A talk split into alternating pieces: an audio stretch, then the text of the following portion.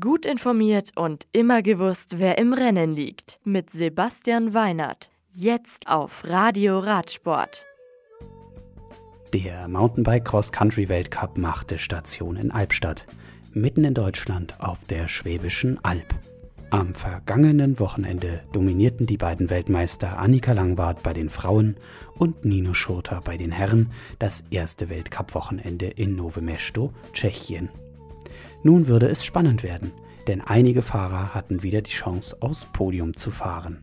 Und spannend wurde es. Bei den Damen war es nicht weniger spannend und im Vorfeld war klar, dass auch hier wenige Sekunden über Sieg oder Niederlage entscheiden würden. Der 4,2 Kilometer lange Kurs war leicht abgeändert worden und hatte mit dem sogenannten Meters Choice Drop ein zusätzliches Highlight, was das Rennen für die Zuschauer gegenüber den Vorjahren interessanter machte. Jetzt aber direkt zum Rennen der Damen. Relativ kurz nach dem Start des Damenrennens setzte sich Maja Vlosowska an die Spitze der 79 Fahrerinnen und führte durch die Startrunde. Annika Langwart und Sabine Spitz waren mit vorne, gefolgt von der wieder entfesselt fahrenden Linda Indergant.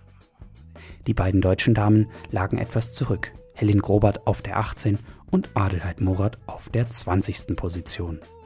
Jolanda Neff fuhr hier schon um Rang 15.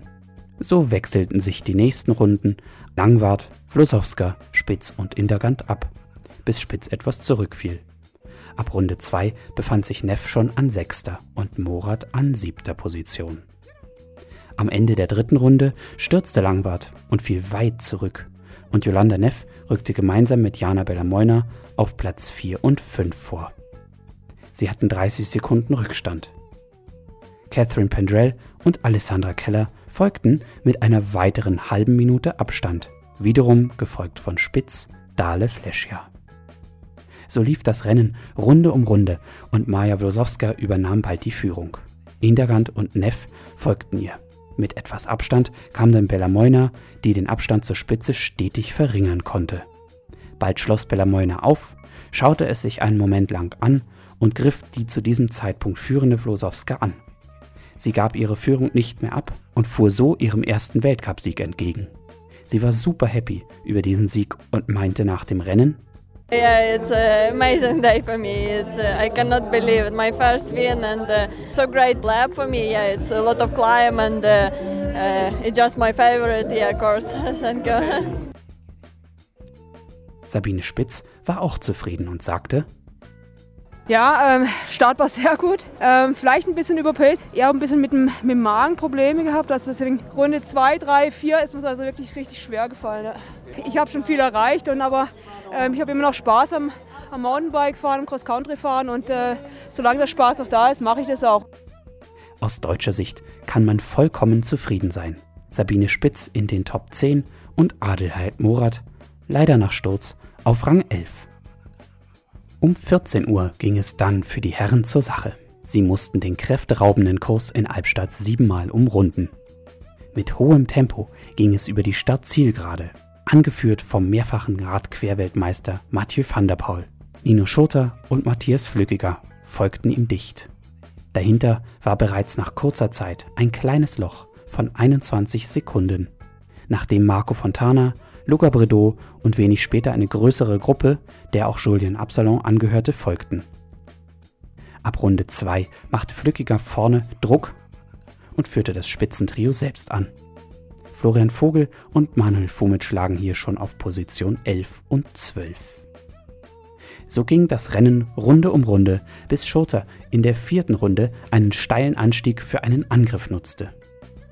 Absalon fuhr bis zum Rennende auf Position 7 vor. Und Cross-Spezialist Mathieu van der Poel wurde von Vorjahressieger Nino Schurter nur um 30 Sekunden geschlagen. Schurter sagte dazu im Interview: Es ist natürlich schön, wenn ich schon mit zwei Siegen äh, die nächsten rennen darf. Ähm, jetzt kommen dann zwei spezielle mit Andorra und auch Lenzerheide, die sind beide in der Höhe. Ähm, jetzt werde ich dann Höhentraining davor noch machen sich darauf vorzubereiten und äh, ja, kann jetzt eigentlich mit einem sehr guten Gefühl in die, die nächste Phase gehen.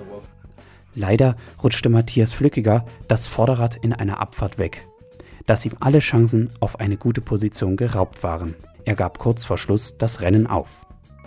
Im Live-Kommentar auf Red Bull TV wurde dieser Sturz von Bart Brentchens und Rob Warner kommentiert mit den Worten: Man hätte ja noch eine Weile Zeit bis zur WM, diese Stelle der Strecke in The Flückiger Fly umzubenennen. Auch bei den Herren behaupteten sich die Deutschen unter den besten 15. Manuel Fumic auf 9 und Markus Schulte-Lünzum auf Rang 14. Julien Absalon wusste bei seinem letzten Rennen in Albstadt nicht so recht, was los war. Er sagte, Yes, yes, it's, it is the last season, so we try to enjoy uh, each race. Uh, Albstadt, it's a special race for me. I won a few times here. It's a nice track for me, but today I was not able to win. I did all my best, but it was not a really good day today.